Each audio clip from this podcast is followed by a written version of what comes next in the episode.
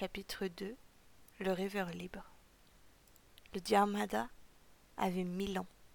C'était une demeure blanche trop haute avec deux portes rouges. Des fenêtres noires comme quatre gros yeux observaient la rue depuis l'étage. Chaque génération de Queen l'avait fait grandir. Il était large comme un monstre avalant les clients. De partout, les bergers, les nobles, les garçons d'écurie, les princes venaient pour l'enrichir, puisque l'on y trouvait le plus fin nectar de rosemère du comté. La famille n'avait pas voulu se rapprocher des villes. Ici, sa richesse s'étalait mieux. Le Diarmada trônait blanc et rouge dans le désert de pierre. On ne l'aurait jamais mieux vu ailleurs. La mère attendait. Depuis le soir où son fils était parti, Sheena Quinn restait assise sous le porche pour recevoir celui qui voudrait bien ramener le corps de son enfant. La veille, sous une pluie battante, une femme s'était présentée au Diarmada. Elle cherchait sa fille Chenide, une gamine de charme avec un visage dévoré de taches et deux yeux très verts que Sheena avait souvent vus au village. Elle était jolie, la petite MacNeil, avec ses nattes rouges épaisses, sa robe en chiffon qui ne restait jamais blanche, mais elle avait trop de caractère pour se trouver un homme, et sa mère, qui espérait qu'on ne la marierait jamais, la laissait tout faire. Alors, Chénide était encore comme une toute petite sauvageonne, amoureuse des ruisseaux, qui se promenait nu-pieds dans la lande, Chénide la rouge. Elle découche souvent, avait expliqué Kem. Mais aujourd'hui, c'est différent. Sheena Quinn ignorait pourquoi. Elle avait répondu qu'elle ne savait rien. Une maille à l'endroit, une autre à l'envers, le tricot se continuait à l'infini. Chénide n'était pas la seule enfant à s'être perdue dans la tempête. Monsieur O'Toole, en personne, avait retourné chaque caillou du comté pour retrouver son propre héritier. La fortune de cet homme se comptait en or, mais c'était un or crotté, sorti du fumier à main nue. Jonas, qui avait les ongles bien propres, n'avait aucune considération pour leur noblesse. Sheena savait que son fils méprisait Calvin, le regardant plutôt comme un animal de compagnie, un gros chien. L'orage avait été gourmand. Soupirant, Sheena se força de ne plus penser à ses enfants disparus. Jonas non plus n'avait pas donné de nouvelles, et ni les mailles ni les aiguilles de son tricot ne pouvaient la détourner de cette idée. Cependant son mari lui avait ordonné de n'en parler à personne et ne lui serait pas venu à l'esprit de lui désobéir. Elliot Quinn était connu pour avoir des colères terribles. Un jour, il avait manqué de noyer son propre héritier. Sheena leva les yeux quand un garçon surgit sur la route essoufflé de sa course. Il vint se jeter dans ses jambes. C'est votre fils, en bas, s'époumonna le petit. Un étranger le ramène.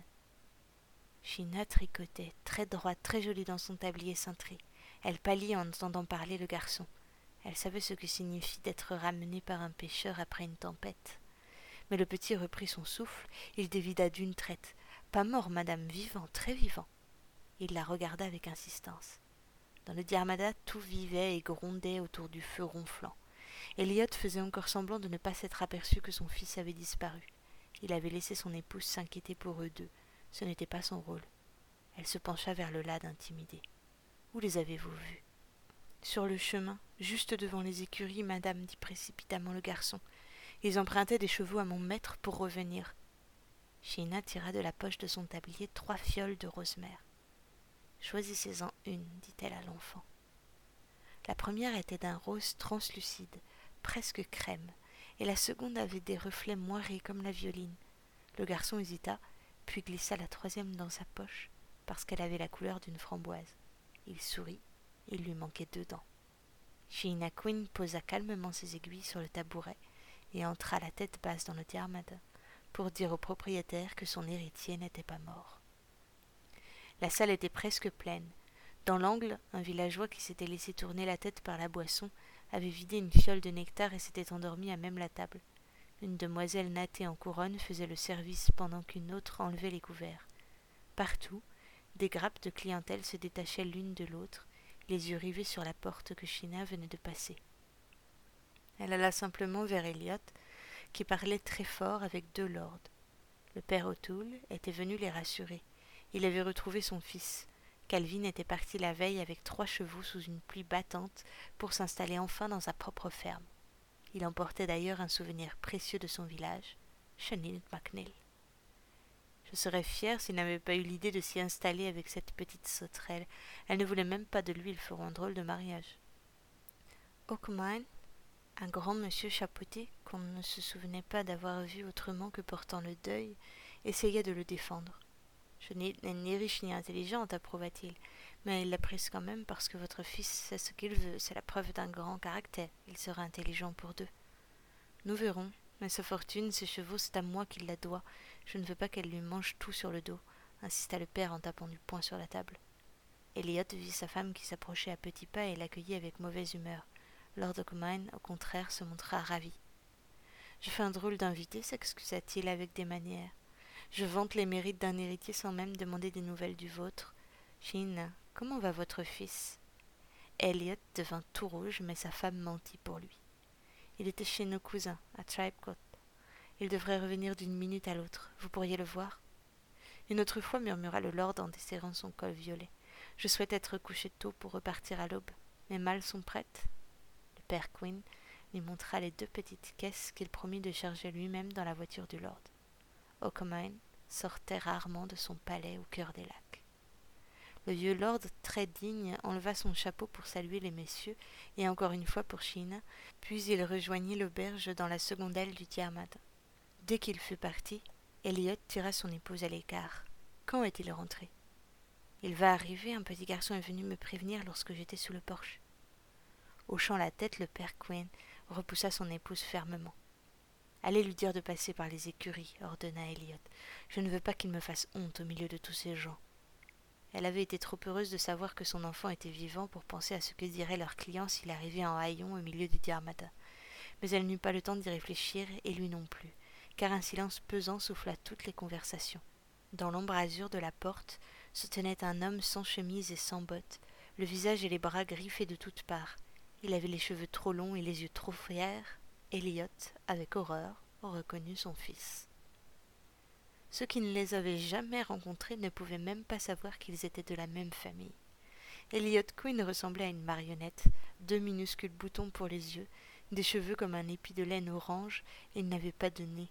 Il avait aussi une mauvaise jambe, et pour tout dire, il n'était pas harmonieux du tout. Ce soir-là, dans le silence gêné du Diarmada, il regardait son garçon qui se tenait comme un fils de pêcheur dans l'ombre de la porte. Elliot ne savait pas comment se débarrasser de la honte qui le vissait sur le plancher. Jonas Quinn, sans baisser le regard, traversa toute la salle. Il murmura deux mots à l'oreille du père O'Toole, qui le regardait avec surprise. Et ce fut lui, lui qui dépassait l'assemblée de toute sa taille de géant, qui se leva pour céder sa chaise à l'héritier. Quand il fut assis, le garçon dit fermement Chacun de vous se demande pourquoi j'arrive si tard et si peu présentable parce que mon père, votre hôte à tous, n'avait pas voulu vous inquiéter. Il y a trois jours que j'ai été perdu dans la tempête. L'assemblée frémit comme une vague. J'étais parti à Tribecote pour accompagner Calvin O'Toole vers sa nouvelle terre, mentit Jonas avec aplomb, lorsque j'ai été surpris par le vent et je suis tombé d'un rocher où j'ai perdu mon cheval. Un frisson le parcourut lorsqu'il se souvint de la mer qui l'avalait dans la crique, mais il resta bien droit. Le père O'Toole souriait jusqu'aux oreilles car il ignorait la vérité. Nous sommes tous bien heureux que vous ayez retrouvé votre chemin, mon garçon. Je propose que nous levions tous nos verres à la ténacité de l'héritier du Diarmada. Comme un seul homme, ils portèrent tous le coude à hauteur de leur visage et offrirent leur verre à la santé de Jonas. Ensuite les conversations reprirent, et la ruche bourdonnante oublia toute l'histoire. Soulagé, Elliot regarda son fils s'éloigner très satisfait de l'avoir vu gagner toute l'assemblée d'un seul mensonge. Il ferait d'un redoutable propriétaire. Jonas avait mal à la tête et il semblait sur le point de tomber. L'héritier savait qu'il ne devait pas quitter la salle car il lui restait du monde à saluer et des mains à serrer, et son père voudrait savoir pourquoi on l'avait vu remonter le village sur le plus laid de tous les chevaux du comté. Mais tout cela ne comptait pas. Fatigué, il lutta pour ne pas s'endormir sur son siège. D'un angle du comptoir, une petite dame observait le fils Queen à la dérobée. Elle avait dû porter beaucoup d'enfants comme une mère poulinière. Les épouses de Lord se contentaient d'un seul héritier. Son corps ruiné, sa poitrine tombante, son ventre alourdi parlaient de sa pauvreté. Et c'est cette femme, petite, mal faite, qui le dévisageait. Sans le vouloir, Jonas s'approcha d'elle pour échapper à sa mère qui insistait pour qu'il monte se reposer.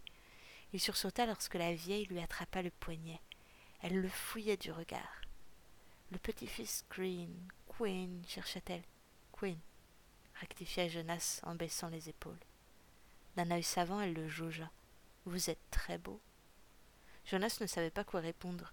Il voulut partir, mais elle le tira vers elle. Vous ressemblez sacrément à votre grand-père, jeune homme. Il la scruta avec surprise. Je l'ai bien connu, moi, votre grand-père. Et elle pointa du doigt le portrait de Queen l'Ancien qui trônait au-dessus du comptoir. Le Diarmada avait été construit par un garçon de ferme.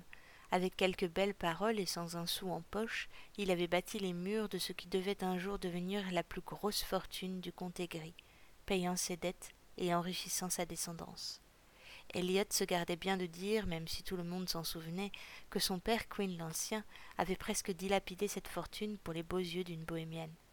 C'était une histoire malheureuse, la rencontre stupide d'un lord coureur et d'un jupon qui lui avait fait perdre la tête. Il avait failli se ruiner pour une fille, ne gardant qu'un riche costume dans lequel on l'avait enterré trois ans plus tard. Elliot avait dix ans. C'était elle, bien sûr, qui avait quarante ans de plus et qui les avait tous passés à faire des enfants après avoir failli ruiner le Diarmada. Catastrophé, Jonas chercha Elliot, qui bavardait avec le père de Calvin. Il ne parlait jamais de Queen l'Ancien en public, il faisait mine de le vénérer, mais s'il découvrait la veille à son comptoir, il casserait tout. Vous devez sortir, ordonna Jonas d'une voix menaçante. Quand mon père vous trouvera ici, il vous tuera. La vieille éclata de rire. Je n'ai pas eu peur du grand Queen, je ne craindrai pas le petit, le défia-t-elle. Mais elle regarda tout de même par-dessus son épaule. J'ai eu mon compte d'histoire pour les jours à venir, confessa Jonas. Je veux me reposer, et je ne veux pas savoir que pendant que je dors, mon père est en train de mettre le diarmada en pièces pour vous en chasser. Dites-moi pourquoi vous êtes venu. Ma fille est malade, elle a pris le vent et se repose, renifla la vieille. Je viens à sa place. Elle désigna les rangées de nectar, les fioles douces, celles qui étaient sucrées, celles qui ne l'étaient pas, et étala cinq doigts fripés sous le nez de Jonas.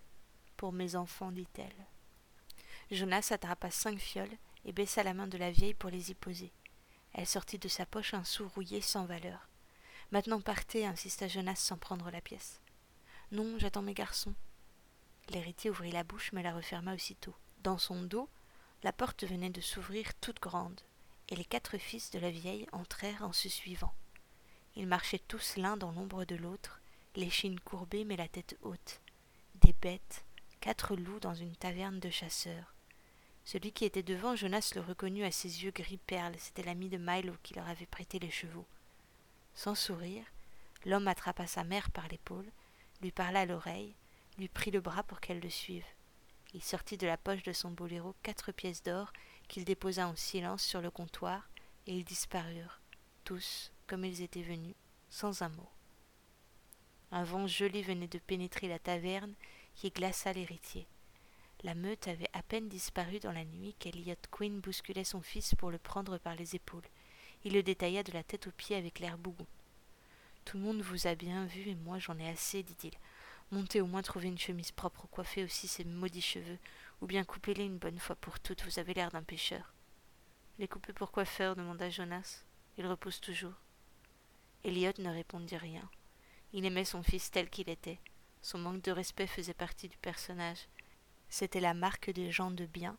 Il ne se lassait pas de voir comme son enfant était orgueilleux. Lorsqu'il fut enfin dans sa chambre, Jonas s'assit sur le lit et regarda le ciel du coin de l'œil. Des ribambelles d'étoiles passaient devant sa fenêtre en œil de bœuf.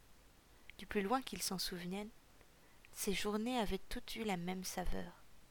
Bien sûr, il y avait longtemps que ces dames, les amies de sa mère, ne lui pinçaient plus la joue pour dire qu'il était mignon, mais il continuait à aller chaque matin présenter ses respects aux familles selon les jours et les circonstances, à faire le beau pour les fournisseurs et à se rendre à la mer en fin de journée.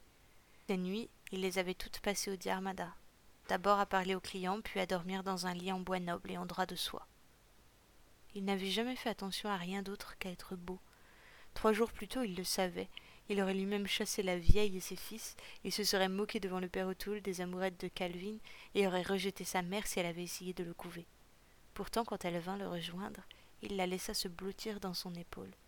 Il l'écouta, elle disait Mon ange, mon enfant, que t'est-il arrivé? Elliot s'était chargé de l'élever pour en faire un bon héritier. Jean Quinn n'avait fait que le porter, c'était un ventre. Jonas n'avait jamais fait attention à elle, mais la détresse de sa mère le toucha, et il ne savait pas pourquoi. Elle s'abandonna contre lui, la tête posée sur la poitrine de son fils, son tout petit garçon. Bien plus tard dans la nuit, Shin laissa l'héritier pour aller saluer les derniers clients. Lorsqu'il fut parfaitement seul, Jonas barra la porte avec sa chaise et regarda la fiole de rosemère qui trônait sur le chevet. Milo lui avait conseillé de la boire pour tout oublier et redevenir le queen qu'il avait toujours été. Mais les lords n'écoutent pas ceux de la bataire. Alors il versa résolument le contenu de la fiole par la fenêtre et regarda le nectar rose suinter sur les murs. Puis il se coucha, fermant les yeux, en sachant qu'il pouvait aussi bien ne jamais les rouvrir. Mais il rêva. Dans les draps finement brodés du diarmada, le riche héritier oublia qu'il dormait.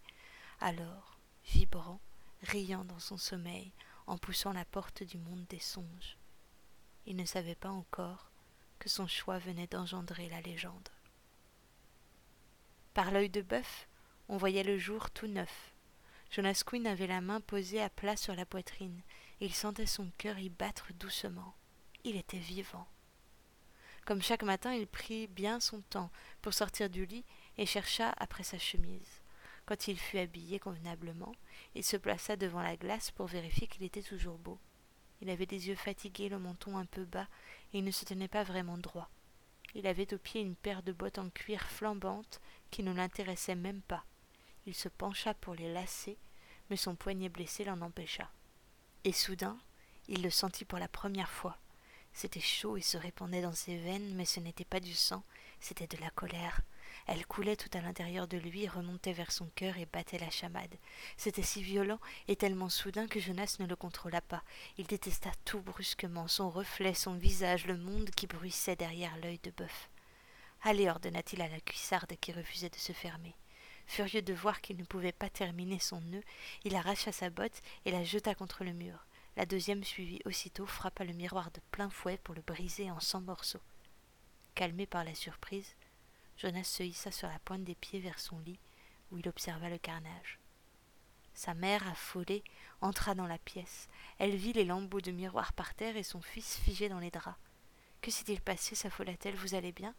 Jonas n'allait pas bien. Il dit Je voudrais être seul quelque temps, s'il vous plaît. Gina Quinn le regarda de travers. Son fils ne demandait jamais la permission. Elle referma doucement la porte. Jonas s'approcha de la fenêtre et respira à plein poumon l'air salé qui soufflait sur la taverne. Il revit le visage piqué de barbe de Milo, ses yeux bleus, et la rage l'envahit de nouveau. Colère, colère contre ce pêcheur qui l'avait aidé, contre ce père qui lui mettait une chaîne, contre les lords qui levaient leurs verres, contre China qui baissait les yeux, contre tout ce qui vit et qu'il avait envie de tuer pour faire taire la colère qui s'était emparée de lui. Sans réfléchir, il se précipita dehors pour aller rejoindre la baie des Bunstone et l'océan l'océan, sans une vague, sans une marée, brillant et presque blanc, bordé par un reste de ciel, et juste à la limite de l'horizon, une ligne de soleil orange qui se levait sur toute la longueur de la mer. Un bateau passa, traînant un filet dans son sillage. Autour de lui des oiseaux dansaient. Pendant ces quelques secondes, le monde ressembla à une aquarelle, mais l'image figée se remit à vivre, L'homme sur le bateau fit un signe de son bras, et Jonas y répondit parce que cet homme c'était Milo Goncalves. Le pêcheur en quelques coups de rame avança vers la crique. Il sauta à pieds joints dans le sable, tirant la barque derrière lui. Elle était pleine de poissons huileux encore frétillants. Milo regarda le garçon à la dérobée et son sourire lui glissa des lèvres. Tu es brave, petit lord, regarde-toi, tu as une mine à faire peur. Il ne put rien ajouter de plus. Jonas, furieux, sans prendre le temps de réfléchir, s'était précipité sur lui.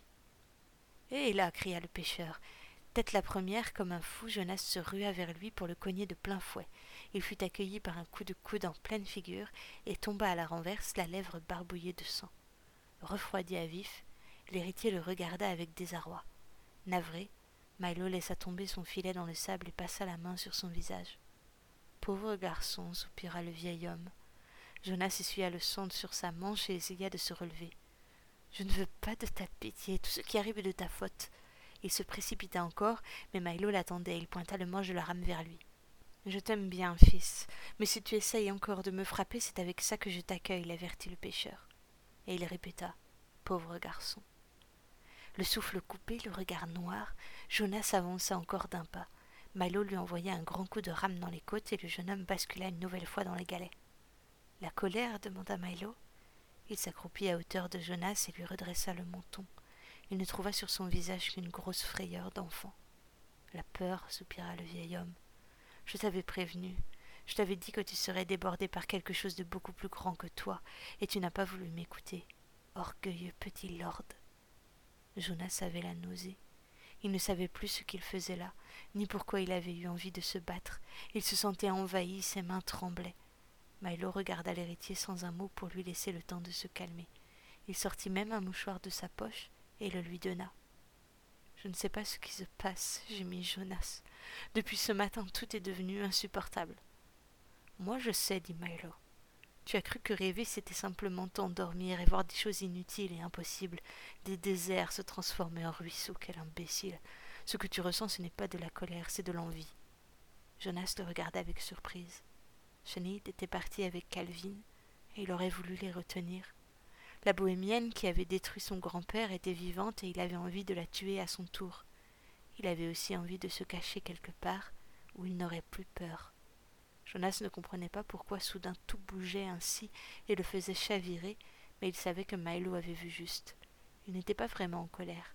Il se sentait plutôt impuissant, lui, le lord, à faire changer tout ce qui le dérangeait.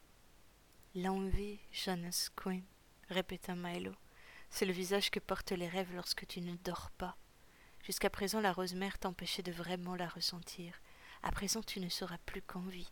Tu voudras beaucoup de choses, la plupart que tu ne pourras pas obtenir et d'autres pour lesquelles tu devras te battre. Jonas secoua la tête avec force. Il dit qu'il était l'héritier du Diarmada, que sa vie était comme une ligne, que son père pourvoyait à ses désirs. Il dit qu'il n'avait jamais eu besoin de rien. Ton héritage ne sera pas assez. Bientôt tu rêveras d'autres horizons et tu feras tout pour les rejoindre. Pourquoi crois-tu que je ne voulais pas que tu deviennes un rêveur libre? Jonas regarda ses pieds, tournant ses orteils dans les galets noirs comme un enfant pris en faute. Milo avait raison encore une fois. L'héritier était riche et tout ce qu'il demandait il l'obtiendrait. S'il fallait pour être un rêveur libre qu'il aille lui-même chercher son bout de bonheur, il allait en souffrir. Puisque c'est si difficile, demanda Jonas, pourquoi n'as-tu jamais décidé de boire la rose mère le pêcheur souriait dans sa barbe. C'est parce que je suis riche. Toi, ton or, ton orgueil, tu n'as pas idée de tout ce que je possède. Montre-moi, ordonna Jonas, avide, qui n'en croyait pas un mot. Malo pointa du doigt l'horizon de la mer. Qu'est-ce que tu vois? De l'eau. Regarde un peu mieux, ordonna Milo. Au début, il ne vit rien, puis il remarqua que les rouleaux de vagues ressemblaient à un cheval au grand galop. Y avait-il un cheval sous la peau de la mer? Jonas se souvint alors qu'une année, une île entière comme un pays avait été engloutie. Elle était justement là, toute bleue, reposant encore avec ses phares et ses maisons dans le fond de l'océan. Bien sûr, il ne la voyait pas avec ses yeux, mais il lui suffisait de regarder la mer pour l'imaginer. Les rues pavées, couvertes d'algues, les poissons dans des échoppes en bois pourri et en pierre taillée. Avant tu ne pouvais voir que la mer, dit Milo. Mais aujourd'hui ton esprit est libre de ressentir, d'imaginer, de créer des mondes nouveaux. Ces mondes sont tout à fait comme tes rêves, Jonas Quinn. Ils n'ont pas de frontières. L'héritier du Diarmada le regarda avec inquiétude. Lorsque j'étais indépendant, dit-il, je pouvais demander tout ce que je voulais et je l'obtenais toujours. Non, le corrigea Milo. Tu pouvais demander tout ce qui existe. Tu as maintenant le pouvoir de demander ce qui n'existe pas. C'est là toute ma richesse, et je ne peux rien t'offrir de mieux, fils. Jonas sourit. Il n'y avait rien de mieux.